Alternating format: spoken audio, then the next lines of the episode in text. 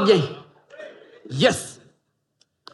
Eh bien, je m'appelle Alex Farley, je suis un des pasteurs ici à l'Église. Euh, je vous souhaite la bienvenue. Je suis très heureux de voir chacun d'entre vous. S'il y en a qui sont euh, nouveaux aussi parmi nous, on vous souhaite une bienvenue spéciale. Puis on vous invite aussi d'aller vous chercher, si vous êtes ici pour la première fois, un cadeau au kiosque d'accueil, un petit sac avec des, euh, des gâteries, mais rien là pour donner des caries, là, quand même. Mais euh, j'aimerais qu'on puisse prier euh, avant de continuer. prions ensemble pour le restant de notre avant-midi et ce qu'on veut examiner dans, les Écritures. Seigneur Dieu, merci pour ta grâce envers nous. Merci, Seigneur Jésus, d'être venu sur cette terre. On va célébrer Noël bientôt. Et merci euh, d'être venu comme une lumière dans les ténèbres, dans ce, monde ténébreux. On est tellement reconnaissant pour toi et pour euh, qui tu es, Seigneur Jésus, et ce que tu fais dans nos vies, et ce que tu continues à faire.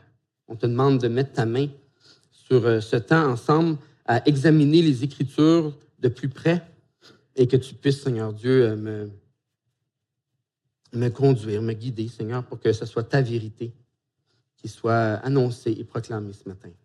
Toi la gloire. Amen. Eh bien, euh, on continue notre série euh, de cet automne, ce matin, euh, dans l'Évangile de Jean, une série qui s'appelle Je suis.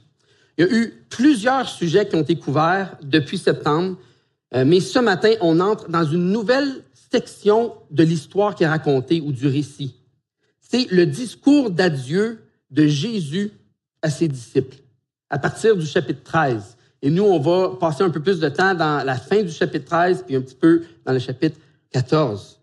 Mais j'aimerais qu'on puisse bien saisir comment l'histoire racontée par Jean change de vitesse à ce point-ci de l'histoire, parce que ça va nous aider à mieux comprendre le texte et son message pour nous. Donc, j'ai préparé un petit résumé qu'on va voir à l'écran, euh, un, résumé de l'Évangile au complet puis de comment l'Évangile est structuré. Donc, on va mettre le tableau. Donc, vous voyez euh, quatre grandes sections euh, de l'Évangile.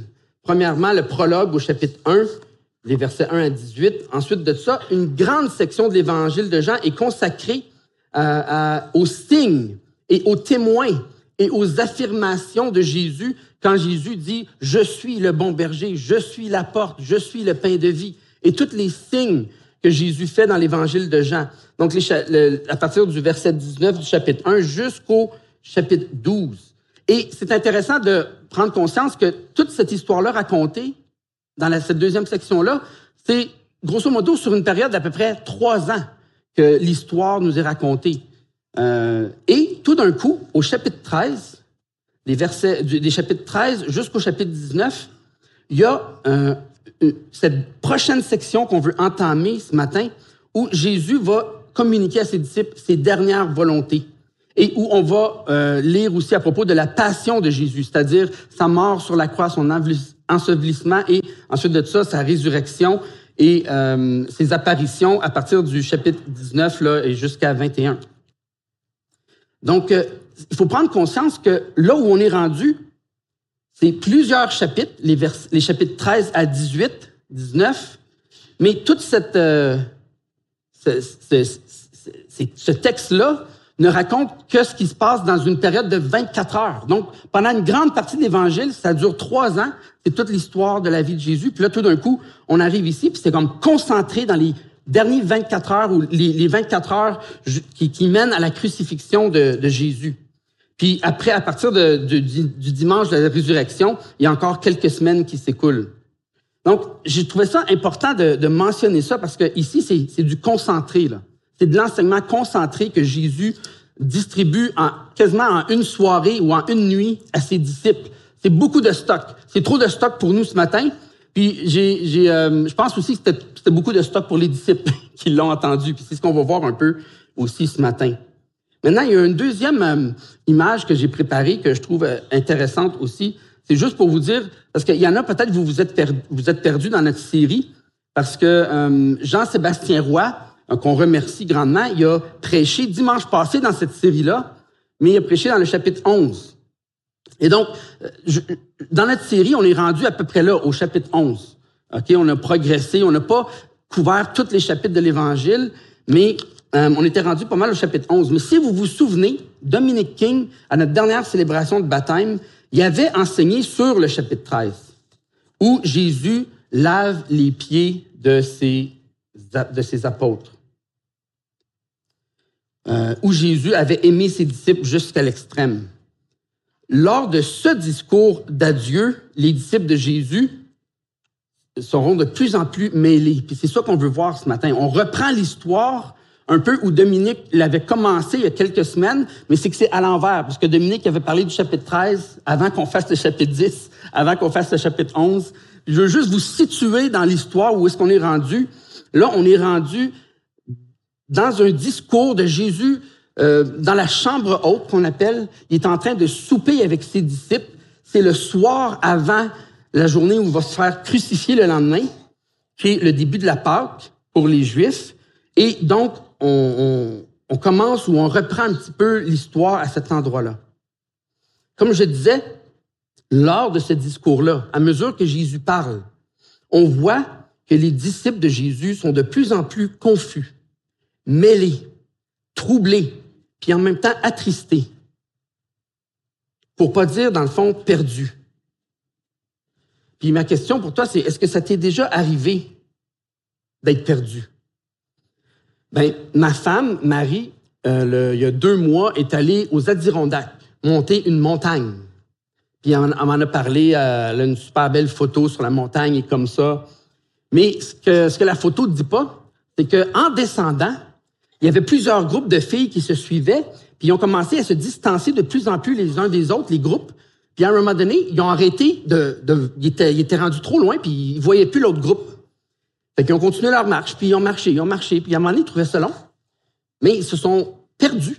Ils ont pris un mauvais tournant, puis ils sont allés dans une autre direction de, de, la, montagne, puis sont arrivés en bas, à plusieurs kilomètres du stationnement d'où ils étaient partis et où ils devaient se rendre.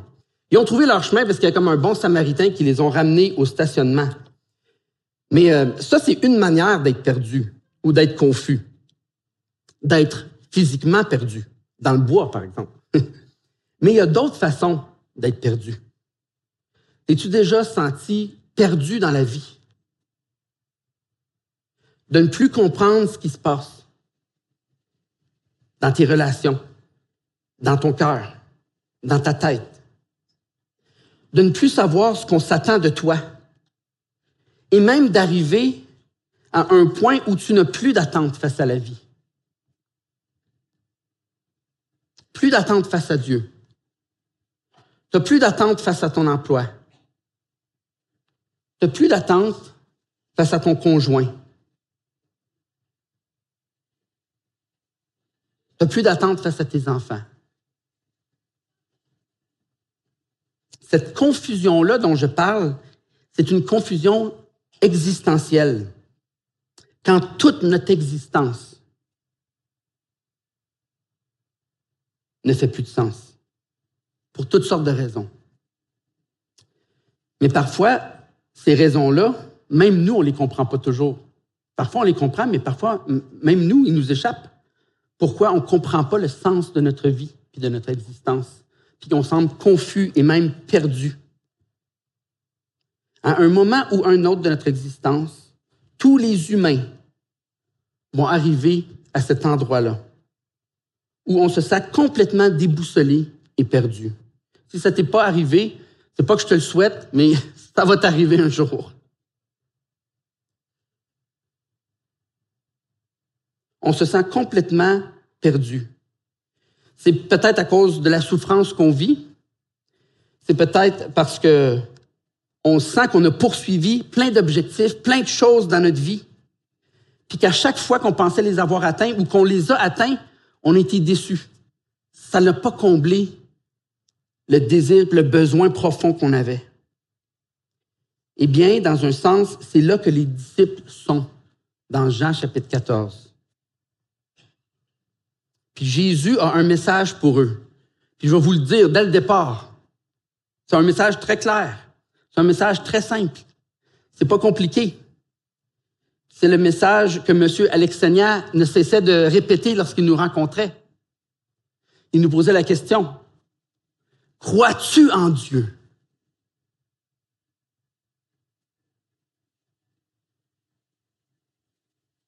C'est le message de Jésus pour ses disciples. Et c'est le message de Jésus pour chacun d'entre nous. Qu'on se sent présentement dans une période de confusion ou comme si on était perdu dans notre vie ou pas encore, c'est le message de Jésus pour nous. Croyez en Dieu et croyez en moi, dit Jésus. Parce que toute autre option que Jésus nous mène à un cul-de-sac. Si tu te sens perdu ce matin, si dans ta vie, tu te sens dans un cul-de-sac, Jésus te dit, crois en moi.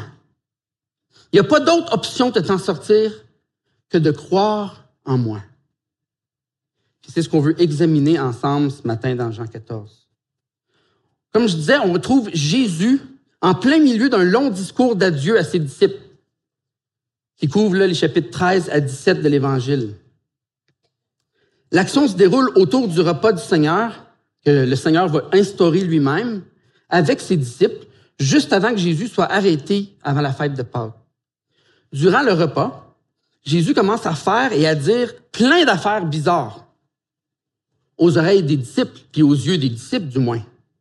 Il lave les pieds des disciples, incluant Judas, qui allait le trahir dans quelques heures. Les versets 1 à 20 du chapitre 13. C'est quand même bizarre pour les disciples de voir Jésus se lever, se dévêtir, puis commencer à leur laver les pieds. Puis Jésus leur annonce tout d'un coup qu'il va s'en aller. Dans Jean 13, 33, il dit, Mes petits enfants, je suis encore avec vous pour un peu de temps. Vous me chercherez, et ce que j'ai dit aux Juifs, vous ne pouvez pas venir où je vais. Je vous le dis à vous aussi maintenant. Jésus, au chapitre 7, avait dit aux Juifs, vous ne pouvez pas venir où je vais. Vous ne me verrez plus. Les Juifs étaient mêlés. Mais les disciples, d'entendre ça de la bouche de Jésus, nous aussi. C'est pas juste les Juifs qui étaient hostiles à toi, c'est pas juste ceux qui s'opposaient à toi, mais même nous, on pourra pas aller où toi tu t'en vas. Beaucoup d'incompréhension dans la tête des disciples à ce moment-là les disciples commencent à être mêlés. Pierre essaie de raisonner un peu Jésus. À la fin du chapitre 13, il demande à Jésus, où est-ce que tu vas? Jésus lui dit, tu peux pas venir avec moi. Quoi, dit Pierre? Je donnerai ma vie pour toi. Et Jésus va répondre au verset 38 du chapitre 13, tu donneras ta vie pour moi? En vérité, en vérité, je te le dis, le coq ne chantera pas avant que tu m'aies renié trois fois. Vous voyez, Jésus a passé trois ans à recruter, former, équiper, enseigner ses disciples, à les aimer, à être patient avec eux. Puis là, à la toute fin, il leur dit que l'un d'eux va le trahir, un autre va le renier trois fois, puis que lui, Jésus, va s'en aller en quelque part où les disciples peuvent pas le suivre. Fait qu'on peut comprendre avec ce contexte-là un peu mieux les paroles de Jésus au début du chapitre 14, au verset 1, quand Jésus dit que votre cœur ne se trouble pas. Croyez en Dieu et croyez en moi. Je viens de décrire les disciples comme confus, perdus, mêlés. Puis ce que Jésus a à leur dire, c'est que votre cœur ne se trouble pas. Il y avait effectivement le cœur troublé. Croyez en Dieu croyez aussi en moi.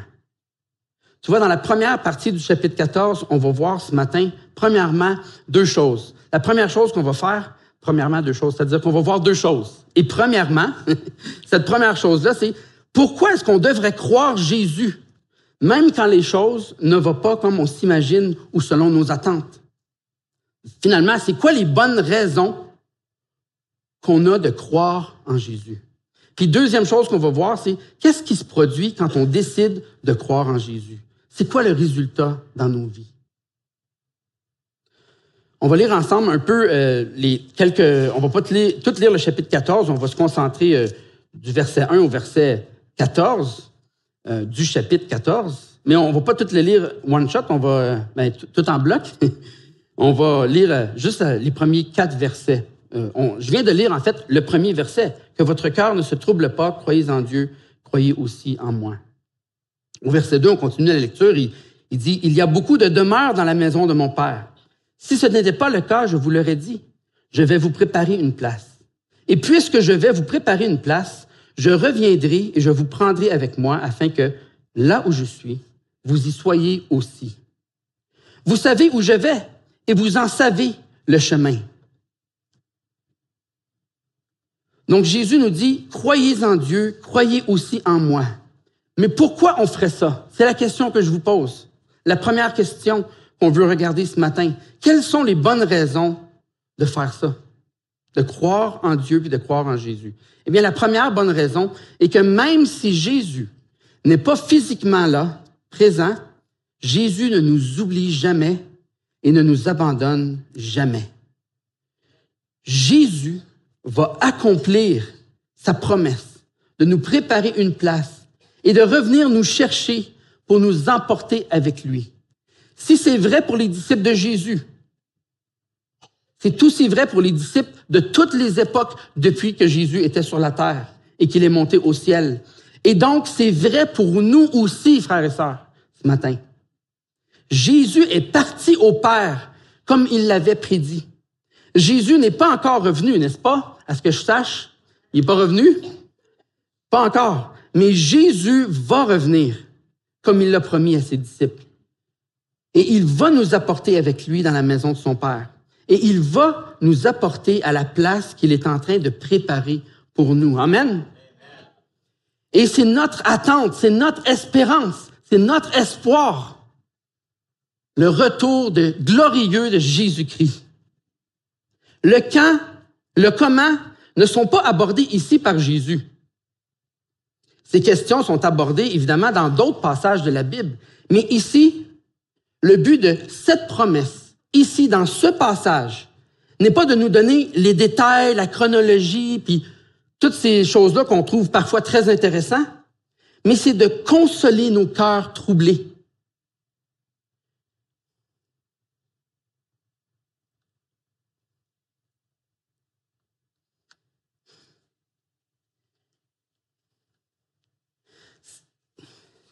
C'est de consoler mon cœur troublé, ton cœur troublé. Il y a tellement de choses qui peuvent troubler notre cœur.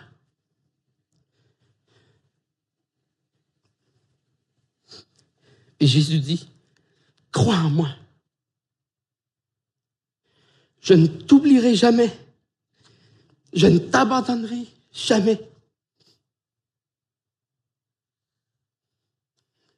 On peut s'imaginer les disciples.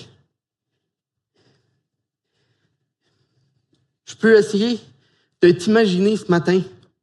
Je connais pas tout le monde, mais j'en connais certains d'entre nous qui ont le cœur troublé ce matin.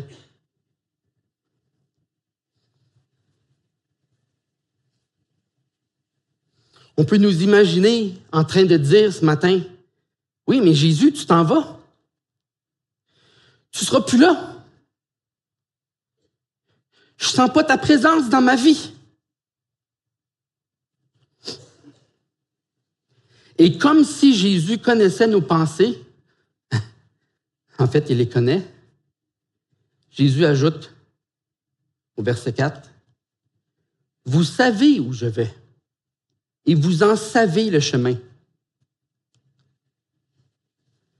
C'est là que les choses se gâtent pour les disciples, du moins pour Thomas dans l'histoire, qui a sûrement réagi en disant tout haut ce que tout le monde n'osait pas dire. Puis c'est là que les choses se gâtent parfois pour nous aussi. On lit au verset 5, Thomas lui dit, Seigneur, nous ne savons pas où tu vas. Comment pouvons-nous en savoir le chemin? Une question bien simple. Jésus, dans sa réponse, va révéler des vérités exceptionnelles à propos de lui-même. Lisons au verset 6. Jésus qui lui dit, C'est moi qui suis le chemin, la vérité et la vie. On ne vient pas au Père, on ne vient au Père, pardon, qu'en passant par moi. Dans d'autres traductions, peut-être auxquelles vous êtes plus familières, on lit Nul ne vient au Père que par moi. Et dès maintenant, Jésus dit, vous le connaissez et vous l'avez vu. J'ai vu Jésus fait des déclarations choc, frères et sœurs. Donc la deuxième bonne raison de croire en Jésus, la première, c'était, il va jamais nous abandonner. Il va jamais nous oublier. Mais la deuxième bonne raison de croire en Jésus est qu'il est le chemin, la vérité et la vie. Il est le seul par lequel on peut passer pour venir au Père. Lisons le reste des versets jusqu'au verset 7. Jésus lui dit, verset 6, C'est moi qui suis le chemin, la vérité et la vie, on l'a lu. On ne vient au Père qu'en passant par moi. Si vous me connaissiez, vous connaîtriez aussi mon Père. Et dès maintenant, vous le connaissez et vous l'avez vu. On parle ici de quelque chose de très difficile à accepter pour la majorité des personnes en Occident, en Amérique du Nord, en Europe, en Occident, dans le monde moderne, un monde mondialisé où tout est proche, où maintenant on connaît la présence puis on connaît très bien plusieurs différentes religions dans le monde qui sont à proximité. On est capable maintenant de, savoir tout sur l'hindouisme, le bouddhisme, sur l'islam, sur plein d'autres religions ou pensées.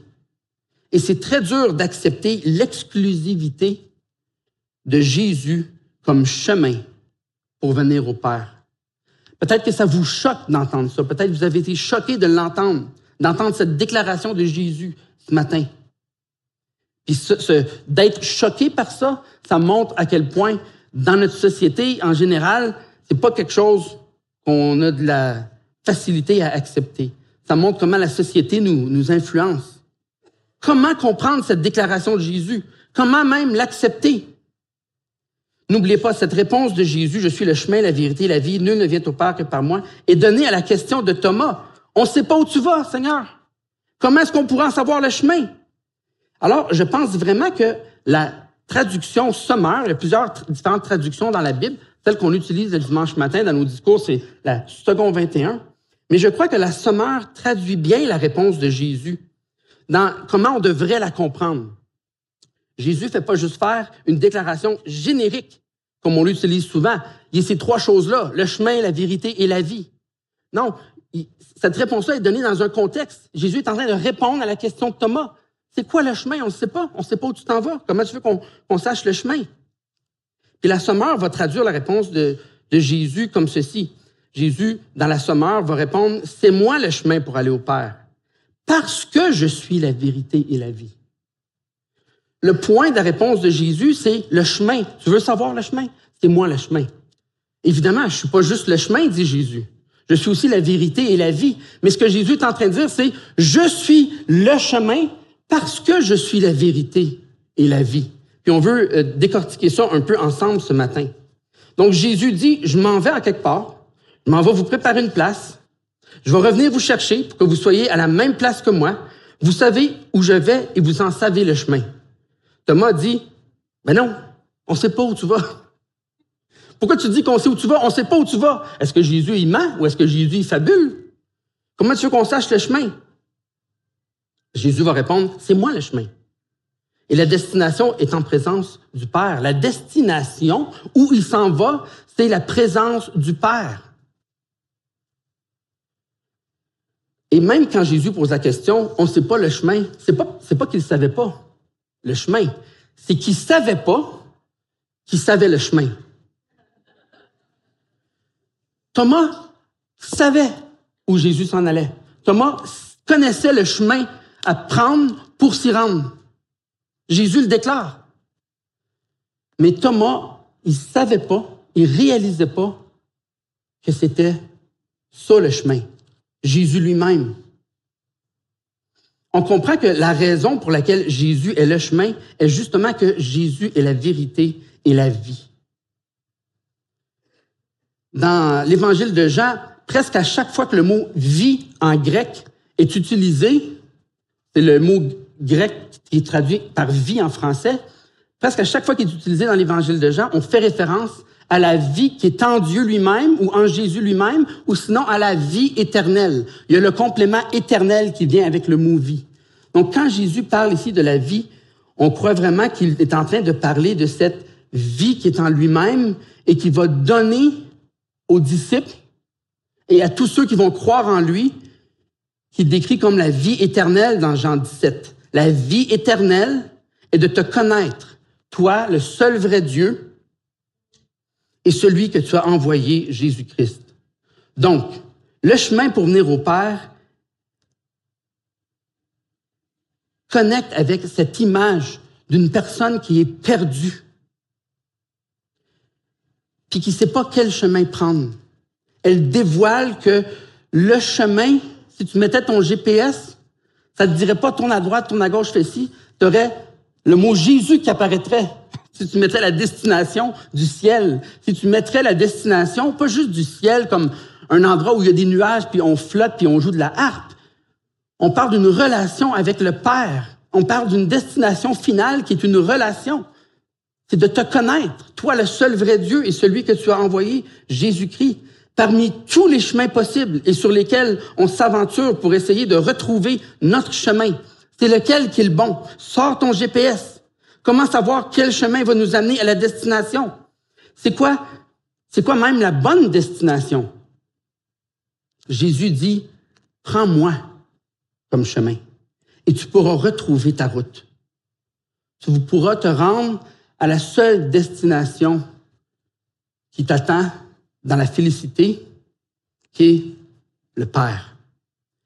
De venir au Père. Nul ne vient au Père que par moi. D'être réconcilié au Père, relationnellement parlant. Mais la vérité et la vie qualifient ce chemin. Quand Jésus dit, je suis le chemin, parce que je suis la vérité et la vie en quelque sorte. C'est le bon chemin. Pourquoi? Parce que c'est le vrai chemin. C'est le bon chemin. Pourquoi? Parce que c'est le chemin qui amène à la vie éternelle et non à la mort éternelle.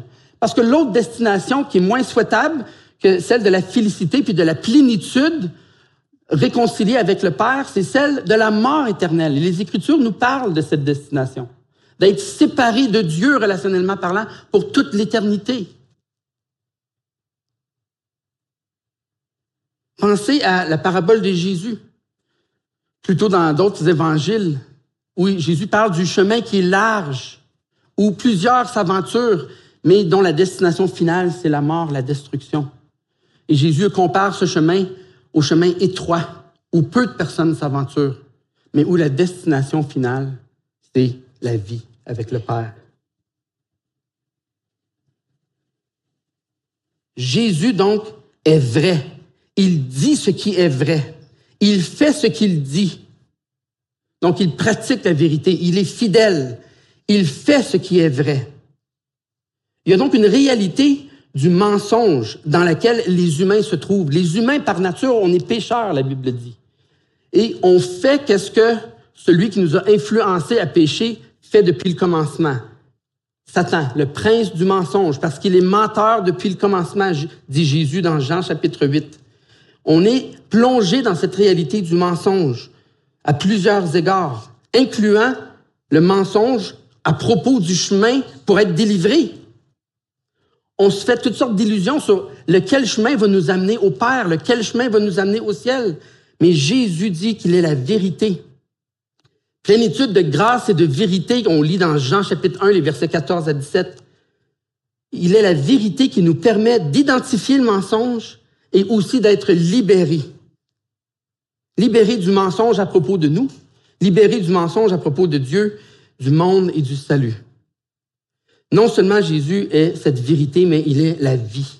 Il est la source de vie temporelle, celle que nous avons aujourd'hui dans le temps dans lequel nous vivons, avec le corps physique charnel que Dieu nous a donné, mais bien plus, il est la source de vie éternelle. Hein? Jean, euh, Jean 17, comme on l'a déjà cité. Voilà pourquoi la mort n'a pas pu retenir Jésus. Et voilà pourquoi il peut donner la vie en abondance devant le dernier ennemi de l'humanité et de la création de, de Dieu. Dieu a créé le monde, mais devant le dernier ennemi de cette création-là, devant le dernier ennemi de notre humanité, c'est-à-dire la mort, Jésus peut donner la vie. La mort n'a pas de pouvoir sur lui. Il est mort sur la croix, mais trois jours après, il est ressuscité. Amen. Il a vaincu la mort. Il a vaincu le prince de ce monde. C'est en d'autres mots le chemin pour sortir de la vallée de l'ombre de la mort, comme on lit dans euh, psaume 23. Et Jésus est donc le chemin, l'issue,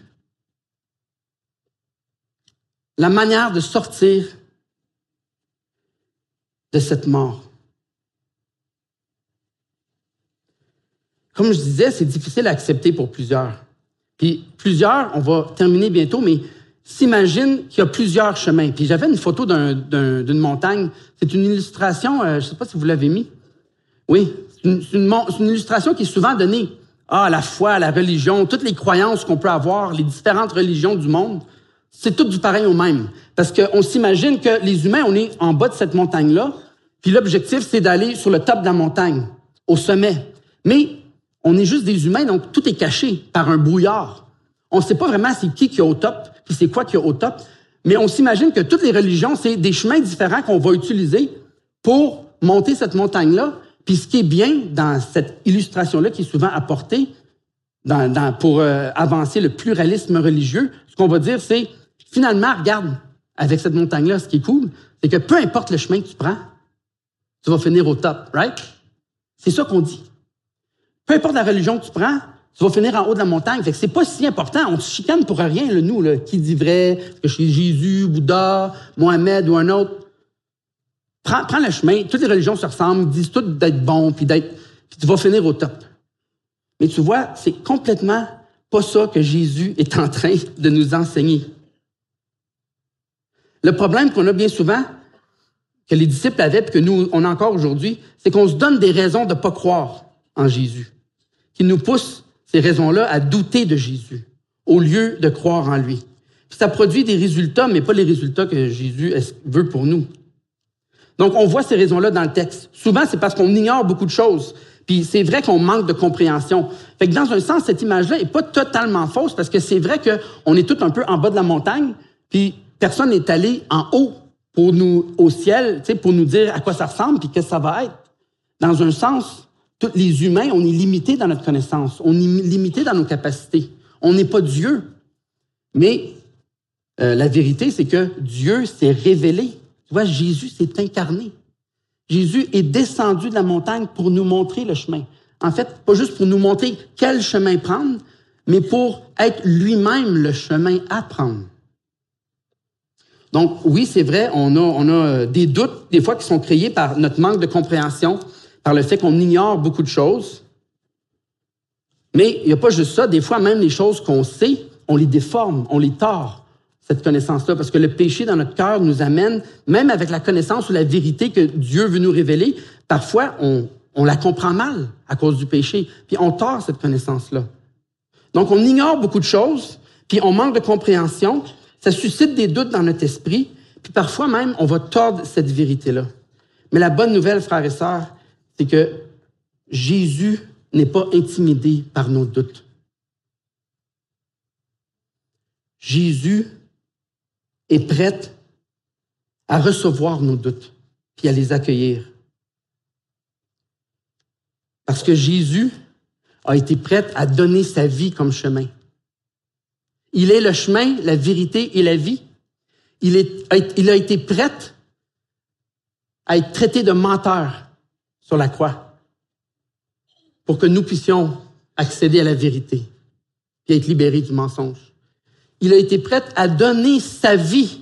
Il est la vie, la source de vie. Il a été prêt à donner sa vie pour que nous puissions recevoir la vie. Il a été prêt à mourir lui-même soumettre sa vie, son corps à la torture, pour que nous puissions recevoir la vie. J'aimerais inviter les, musiciens à, venir justement. Donc, même quand on a des doutes authentiques, même quand on a de la misère à croire la déclaration de Jésus qui dit, je suis le chemin, la vérité et la vie, ce que Jésus nous invite à faire, c'est de croire en Dieu et de croire en lui, puis de poser nos regards sur lui. Il dit, fais juste Fais pas juste croire ce que je te dis. Regarde ce que j'ai fait. Dans tous les autres prophètes qui sont venus avant Jésus, dans des Bouddhas ou Mohamed ou toutes les autres qu'on peut nommer. Combien d'entre eux ont pas juste déclaré des choses qui venaient supposément de Dieu, mais combien d'entre eux ont donné leur vie pour qu'on puisse être libéré? Il y en a un seul que je connais, un seul. c'est Jésus.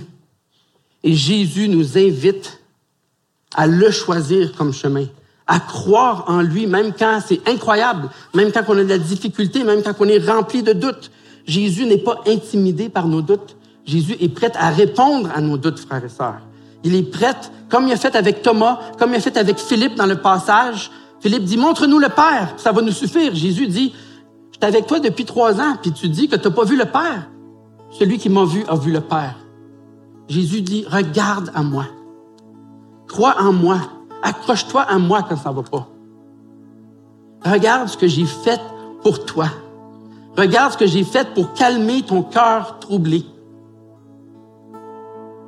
C'est mon exhortation pour vous et pour moi ce matin, frères et sœurs, qu'on puisse croire en Jésus, croire en ce chemin, ce seul chemin pour être sauvé, parce que Jésus est la vérité et la vie. Amen. Bonne semaine.